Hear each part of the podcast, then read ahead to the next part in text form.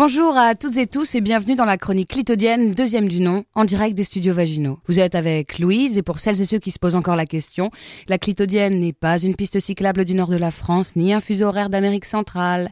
Non, la clitodienne c'est plutôt un moment durant lequel vont se télescoper des idées, des astuces, des coups de cœur pour des objets novateurs créés pour les femmes et leur quotidien. L'idée est de ne pas s'arrêter au tabou autour du corps de la femme, mais vraiment de libérer. Libérer la parole, le corps, le quotidien. Après avoir abordé la cup menstruelle le mois dernier, que vous pouvez retrouver en podcast, j'ai décidé cette semaine de vous parler d'un autre objet novateur testé et approuvé par mes soins, le pisse debout. Alors, le pisse debout? Bah oui, bah tout est dans le nom. Ça sert à pisser, à pisser debout. Et quelle femme n'a pas un jour voulu essayer de faire pipi debout? Mais pourquoi?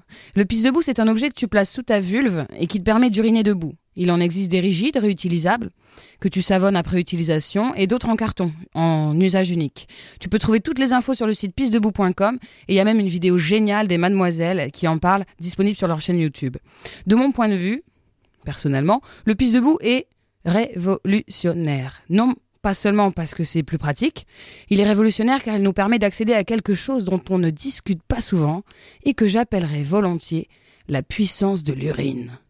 Non mais je ne vous parle pas de territoire ni de phéromones. Je ne veux pas finir comme Mufasa. Paix à son âme. Je dis que pouvoir uriner debout n'importe où et quand on veut, sans dévoiler son intimité et sans avoir à se justifier, c'est clairement un privilège. Parce que mine de rien, la possibilité d'uriner debout, c'est ce pouvoir de s'approprier l'espace. Nous, les femmes, on doit faire des heures d'attente dans les festivals pour pisser, bordel. On doit toujours avoir un mouchoir sur soi, on doit savoir contracter quadriceps, ischio-jambier, pour ne pas toucher la lunette, tout en essayant de se détendre, évidemment, pour vider entièrement sa vessie. On doit ouvrir ses portes de voiture quand on veut faire pipi sur le bord de la route. Merde.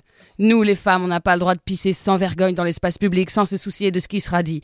Non, on peut pas se balader saoul dans la rue, déjà ça c'est un peu plus compliqué, et se soulager contre une poubelle ou sur le bas-côté. Faudra serrer les fesses, les filles, et attendre d'être rentrées.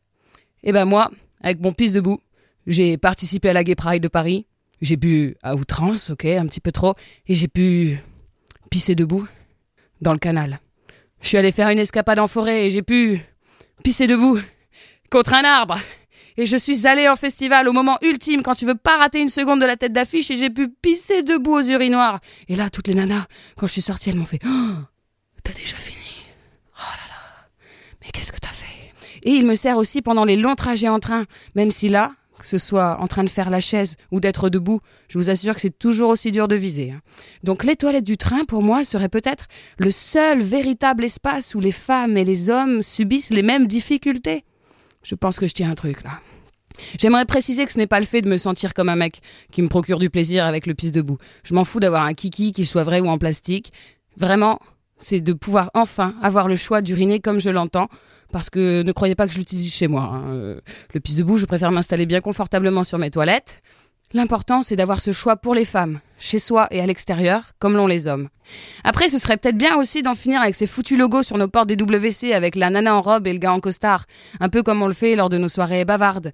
Au final, tu vas où tu veux et free peace.